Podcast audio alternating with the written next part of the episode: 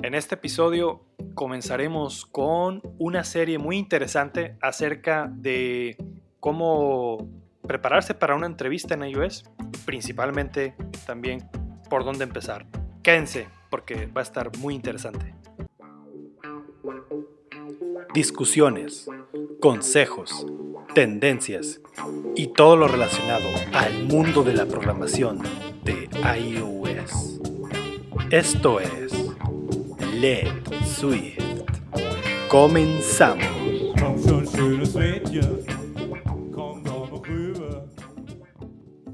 Hola, ¿qué tal? Bienvenidos a Let's Swift Podcast. Yo soy Pete y me da mucho gusto saludarlos. Y como siempre, me acompaña mi amigo IDEP Ángel Morales. ¿Cómo estás, Ángel? Hola, Pete. Estoy muy bien, ¿tú qué tal? Muy bien, aquí, eh, pues a punto de compartir un, gran tema que ya teníamos eh, pues ganas de, traerles a ustedes, que va a estar muy bueno. Sí, va a ser muy interesante, especialmente para aquellos recién egresados de, las escuelas que quieren su primera chamba. Sí, exacto. Desgraciadamente en las universidades no, hay suficiente información acerca de, de, pues cómo empezar, ¿no? O sea, te dicen, órale, vas para el ruedo, pero, pero no, no de una manera realmente estructurada y correcta para pues orientarte, ¿no? Acerca de, de cómo dar esos pasos, ¿no?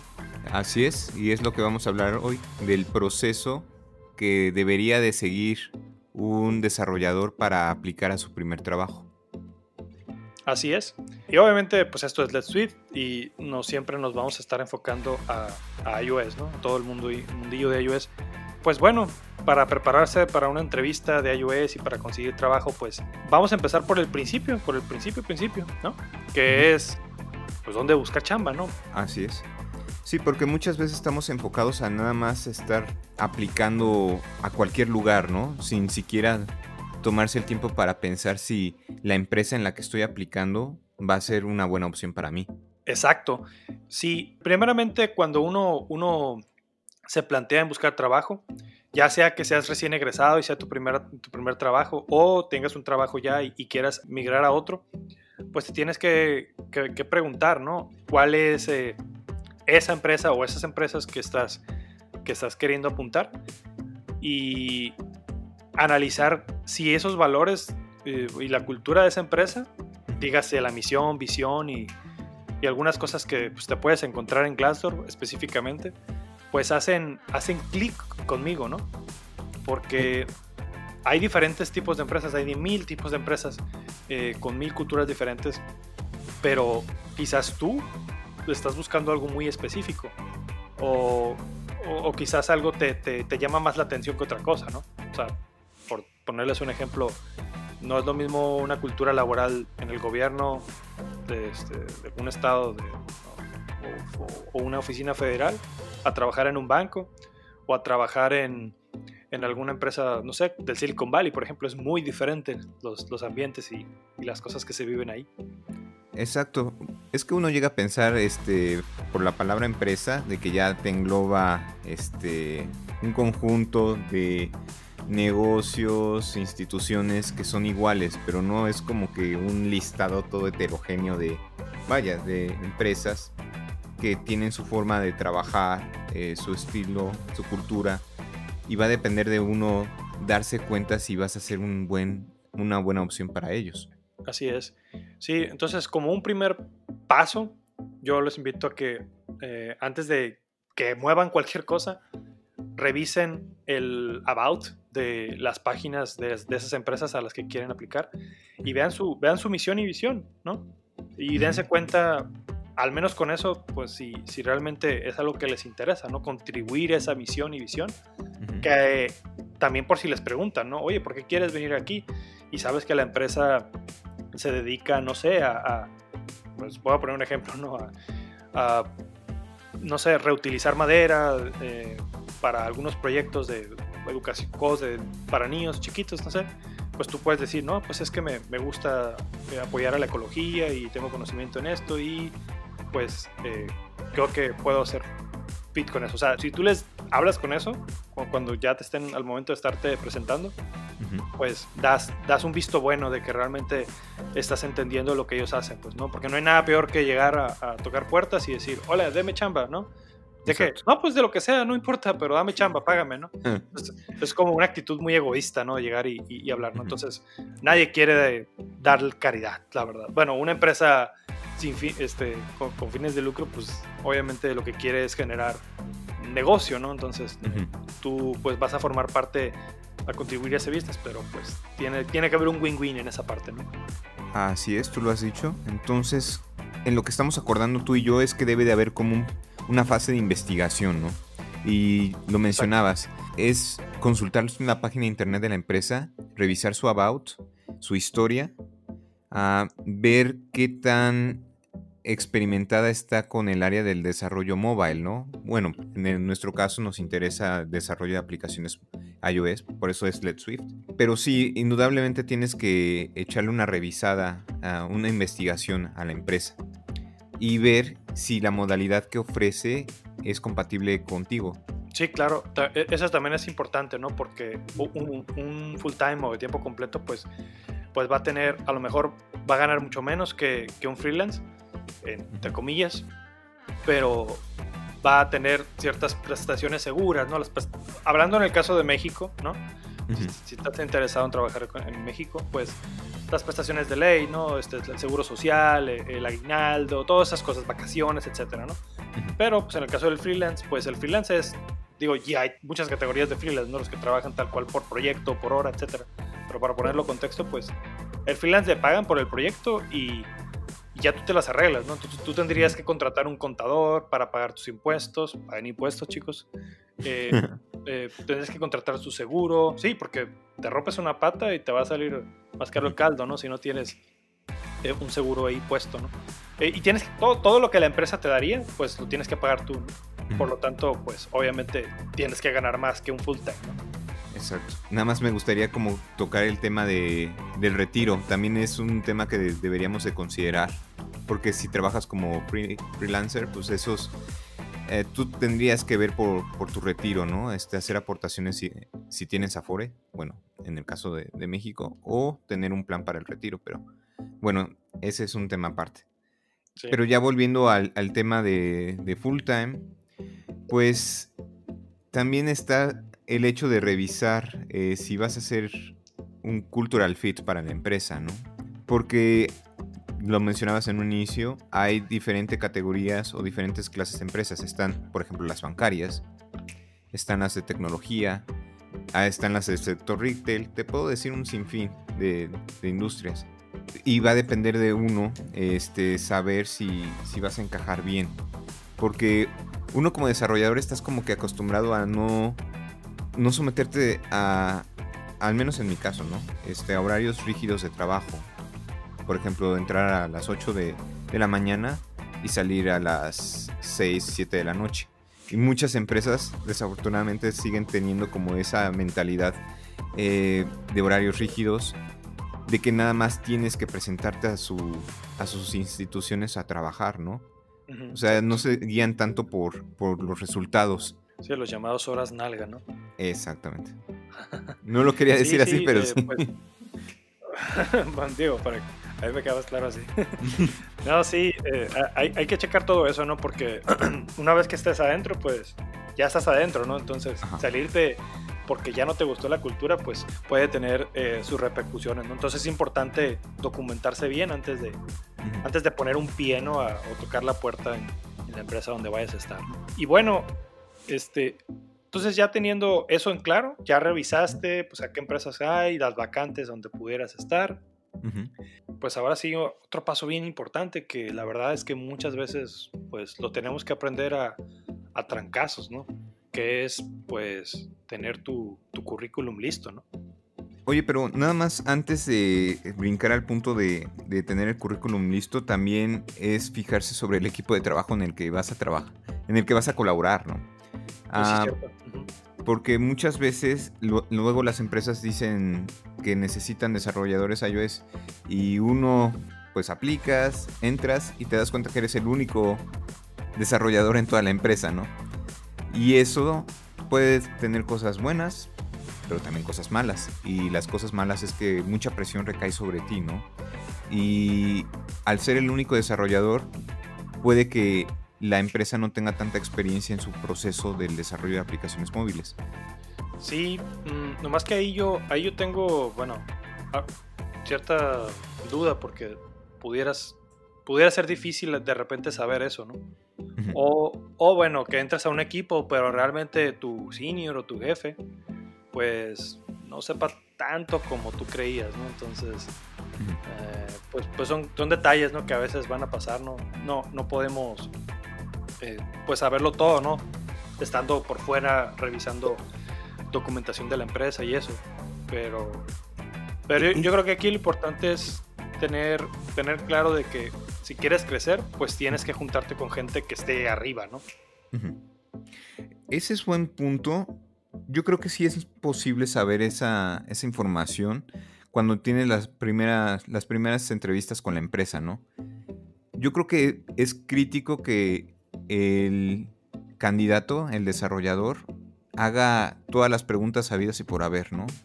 Cuanta más información sepamos, mejor. Entonces ahí es cuando tú deberías de, de decir, oigan, este, el equipo que me voy a integrar, cuántos desarrolladores somos, cuánto tiempo lleva el proyecto, es un proyecto que va a empezar o ya está en etapas finales, no sé cuál es la, fecha de entrega que más o menos están estipulando.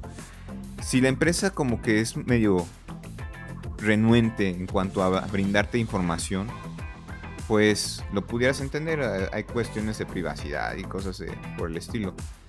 Pero también es identificar si realmente su clima de trabajo es como de precio. No sé. Es... Cuando te preguntan, ¿te gusta trabajar bajo presión? Exactamente. Ya ahí es una señal. Exacto, eso es un foco rojo grandísimo. O cuando escucho esa pregunta, es que es un indicio de que los gerentes no tienen bien controlados sus proyectos. Y lo que hacen es este presionar mucho a los desarrolladores para sacar las cosas. Sí. Mm, yo creo que aquí uno tiene que hacer su chamba, ¿no? De investigar la empresa, de, pues preparar bien, como decía ahorita, el currículum que ahorita vamos a hablar de él. Mm, pero ahora sí que pues puedes hacer muchas preguntas y te pueden decir, te pueden contestar un montón de cosas, ¿no? Pero a lo mejor solamente la experiencia te podría dar el ojo clínico para, digamos, oler que aquí aquí se cocina un desastre completo, ¿no? Y que no tienen bien estructurado. Y no está mal equivocarse, ¿no? Pero obviamente esa preparación que estamos hablando, pues te va a ayudar a que, pues, mm, minimices eso, ¿no? Pero si pasa, pues simplemente es, es seguir buscando, ¿no? Hasta que encuentres esa empresa en donde te sientas lo más cómodo posible, ¿no? Así es. Pero esperemos que no, no tengas tantos problemas. Pero sí, luego, luego cuando, oye, ¿te gusta que te pateemos mientras estés programando? Pues, no, no, no huye cuando puedas. Exacto. Este, pues muy bien. Entonces, eh, ahorita como les decía, también es importante, pues obviamente y vital, ¿no? Preparar tu currículum para poder comunicarte con, la empresa, ¿no? Y aquí nomás voy a hacer una aclaración. Sobre todo en Estados Unidos existe pues el concepto de resume o resumen, que podemos decir en español, que técnicamente es diferente al currículum vitae, ¿no? Que le llamamos aquí. Entonces, para no hacerlo muy complejo y porque pues puedes estar aplicando a diferentes vacantes en otros países, eh, vamos, a, vamos a llamar al CV como lo que es el resumen, que es lo que normalmente, como normalmente lo manejamos aquí, ¿ok? ¿Y a qué me refiero con el CV? Pues en este caso, pues tu, tu carta de presentación, ¿no? ¿En qué proyectos has trabajado? ¿Qué estudiaste? Algunos skills que utilizas, etcétera, ¿no? De aquí, pues, pudiéramos dar algunas recomendaciones, digo, no, bueno, yo al menos no me considero el rey de, de los consejos para, para currículums, pero he aprendido muchas cosas en mis años de experiencia, supongo que tú también, Una de ellas, pues, es mantener a una página lo más posible tu, tu, tu currículum, ¿no? O sea, porque apenas los que tengan no sé, no, por ahí me dijeron, no, pues si tienes, yo sé, 15, 20 años de experiencia, pues a lo mejor y sí costea poner otro pedacito en, otra, en una segunda página, ¿no? Pero se recomienda, sobre todo si vas saliendo, realmente no tienes mucha experiencia, no tendrías por qué gastar más de una página para tu, para tu currículum. Así es, de hecho, armar un currículum es todo un, un arte, ¿no? Hay varias recomendaciones que publican diferentes páginas web y algunas de ellas que me han gustado es evita poner información que no es relevante. Datos personales sobre todo, ¿no? Exactamente, por ejemplo, va a ser realmente interesante para, para la empresa saber tu edad o tu fecha de nacimiento. Si realmente como que sí pone mucho énfasis en cuanto a cuestiones personales, ahí está como que raro, ¿no? Realmente deberían de enfocarse más en tus habilidades o en los resultados o en la experiencia que tienes. Otra cosa que me ha gustado de, las páginas que he visto es plantear tu currículum de manera que esté orientado a dar resultados, ¿no? Sí, eh, plantear tus, tus, o sea, tu historial de trabajo en base a resultados, ¿no? Porque decir, ah, no, pues este, eh, no, pues hice una aplicación de iOS, eh, me encargué de la parte visual. Ah, genial. ¿Y eso qué? ¿Con qué me lo pongo? Pues no, tengo contexto de qué rayos has, en vez de decir, eh, no, pues eh, hicimos un, rediseño, participé en el rediseño de, una aplicación para entrega de comida, lo cual generó pues eh, un buen marketing de, no sé, si puedes hablar de porcentaje, no sé, no sé, incrementaron las ventas un 30% gracias a este, a este rediseño y yo participé en él. Bueno, pones eso y dices, wow, o sea, este güey ayudó a, poner, a poner más feria en el banco de, de esa empresa con su participación. Eso es lo importante. No poner que hiciste, no sé, el código bien limpio adentro. Sí, pues, pero, ok, eso, eso va entendido, ¿no? Pero, ¿qué, qué resultados a nivel de business tú generaste, ¿no? Porque de eso, porque por eso te contratan, ¿no? No, no te contratan porque es muy guapo, porque sepas mucho, ¿no? Sino porque vas a generarle resultados a la empresa. Y como es una empresa, pues gana dinero, ¿no? Y y una cosa, o le ayudas a ganar más dinero o le ayudas a perder menos el tiempo. Entonces, cualquiera de esas dos que tú pongas que has ayudado, te va a dar un boost en, tus, en tu currículum. Así es, entre más números pongas a tu currículum, entre más cuantitativo lo hagas, mejor, ¿no? Va a ser mucho más atractivo decir, participé en, el desarrollo de una aplicación con un millón de usuarios, o no sé. Eh, participé en el mantenimiento y que brindó tantos ingresos a la empresa. Eso va a ser muy destacable para el desarrollador, para el entrevistador, perdón. Y de hecho quisiera también compartirles enlaces eh, sobre eh, la Universidad de Stanford. que publicó recientemente, bueno, no recientemente, hace algún tiempo, recomendaciones de cómo armar tu currículum. Ahí en, el, en la sección de comentarios o en la descripción del video les vamos a compartir el enlace. Ok, muy bien. Yo, también quisiera recomendarles uno que se llama eh, resume.io. Es una página muy buena para eh, si no tienes, si no has hecho tu currículum y lo quieres hacer y lo quieres hacer de una manera muy bonita, esa página pues te ayuda a generarlo, ¿no? O sea, es, como un formulario donde tú llenas la información de tu currículum y te genera automáticamente un PDF, ¿no? Eh, y tú puedes escoger entre varios templates a como más te acomode. yo lo he hecho, por ejemplo, y mi currículum pues, está muy bonito, la verdad. O sea, y lo haces en. O sea, ya si tienes tú la información, en dos minutos ya te genera el, el, template, ¿no? Con, con, la información de tu, de tu currículum. Y, pues es una muy buena herramienta, ¿no? Creo que mm, no es eh, gratis, pero tampoco es tan cara, ¿no? Y puedes usarla por. Puedes pagar a lo mejor, no sé, un dólar diario o sea, es decir, si la quieres, si lo quieres modificar para, para dentro, en un periodo de 24 horas, pues te ayuda, ¿no? Y ya lo generas y ya te olvidas de la, de la app, ¿no? Al menos hasta que la vuelvas a usar y pues pagas otro dólar y así, ¿no? No tienes que pagar una suscripción gigantesca o algo así. Ah, súper interesante, súper bien. Está padre. Este, eh, y bueno, ya por último, digo, porque podríamos hablar de muchas recomendaciones, ¿no? Pero estas como son muy básicas y, y después podemos tocar más de estas recomendaciones, ¿no? Pero una, una que yo considero importante, pues es tu, aparte de tu trabajo, ¿qué otras cosas puedes compartir ahí, no? O sea, por ejemplo, tu cuenta de GitHub. Ah, sí, básico. Espero que, espero que tengan sus repositorios, eh, bueno, con información importante, ¿eh? Que si no tienen nada, o peor, no tienen una cuenta de GitHub, por favor, hagan una cuenta de GitHub ahorita. O sea, pausen el video en este momento, bueno, el video, pausen el audio en este momento y váyanse a hacer una cuenta de GitHub, por favor, porque es importante para su reputación como developers pues empezar a, generar visibilidad, ¿no? Porque el GitHub genera visibilidad de cuántos commits haces, ¿no? Entonces, si hay, un, si hay una historial muy verde, literal, pues entonces ves que, ah, mira, esta persona trabaja todos los días, o sea, le mete, ¿no? Eh, si no ven nada, pues dices, oye, pues, o sea, pues lo tienes de adorno, ¿no? Entonces realmente, pues cómo trabajas, ¿no? Eso es una forma para generar visibilidad sobre lo que haces, ¿no? Se resume en tener una cuenta de GitHub, tener tu portafolio de proyectos y ser constante, ¿no? En cuanto a, al mantenimiento de tus proyectos o que das de alta nuevos, ¿no? Porque crear la cuenta, pues yo creo que cualquiera, pero si no tienes una participación activa, pues ahí sí, ni cómo ayudarte, ¿no?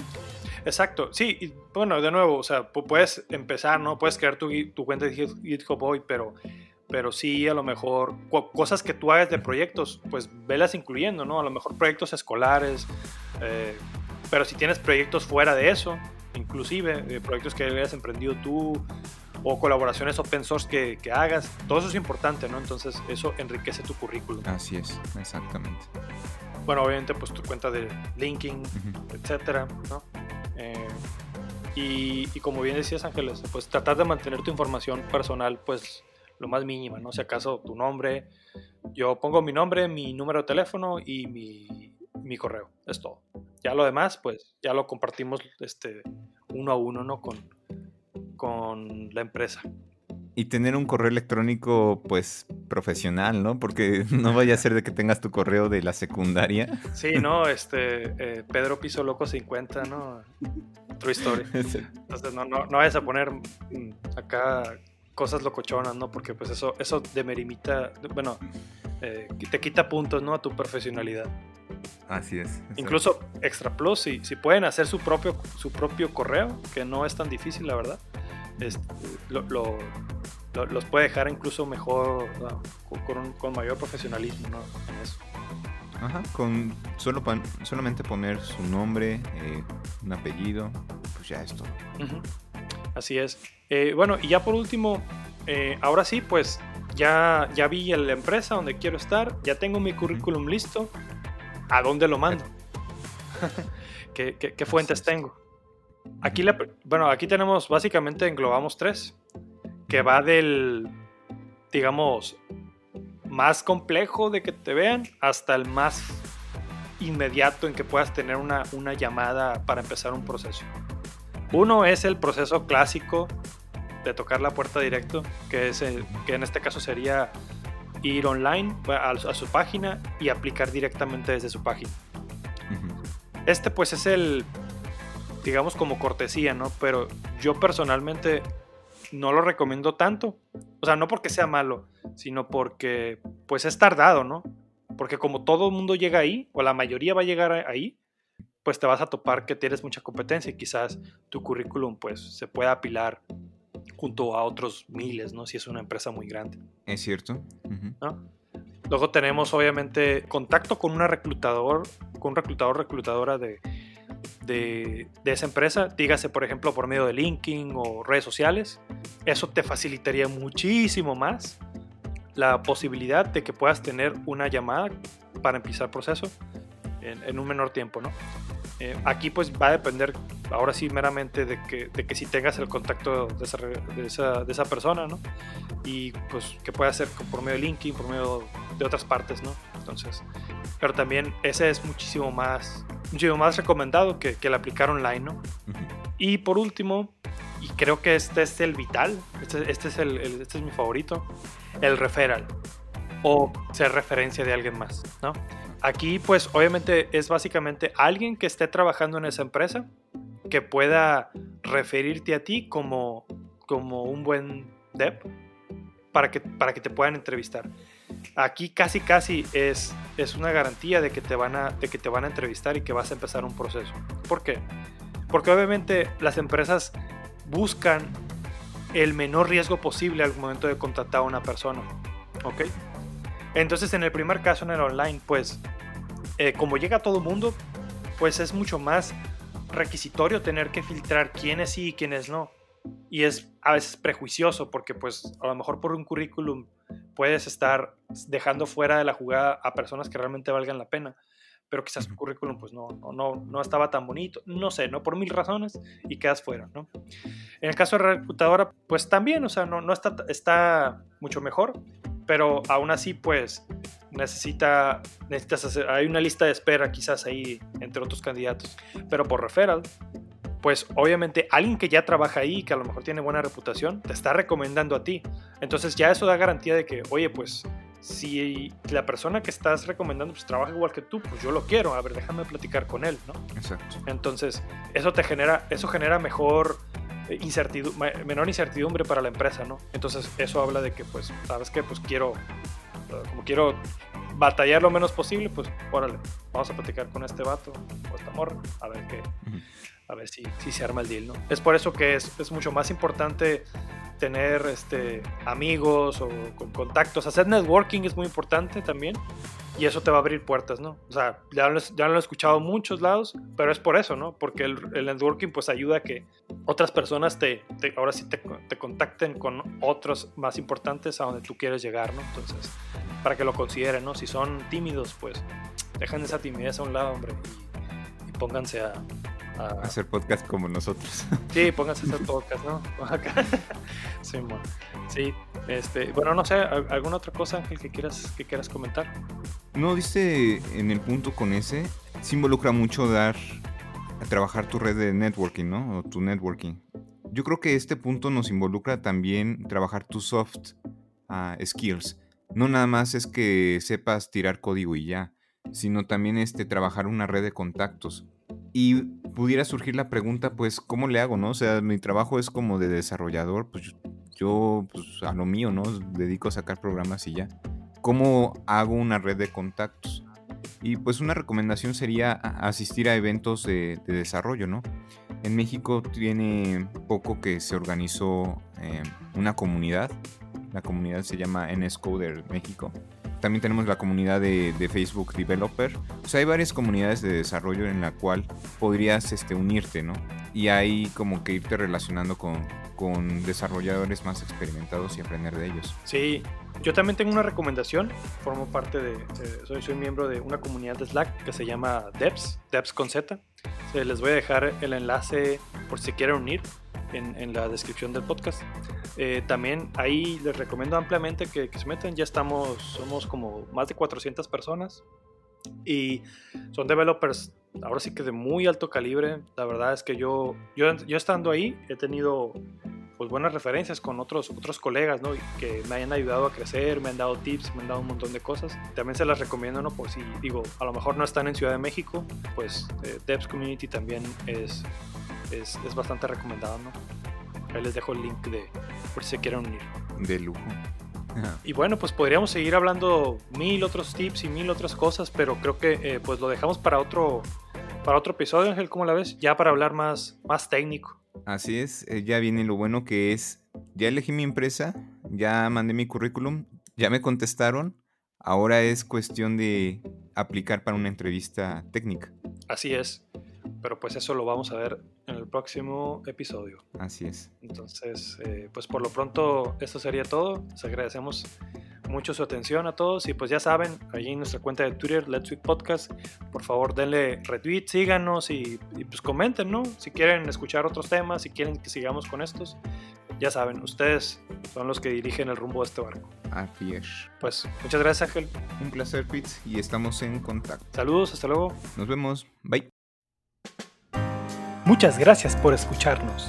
No olvides seguirnos en nuestras redes sociales, en Twitter como Pit500, Ángel Morales K y por supuesto Let Swift Podcast.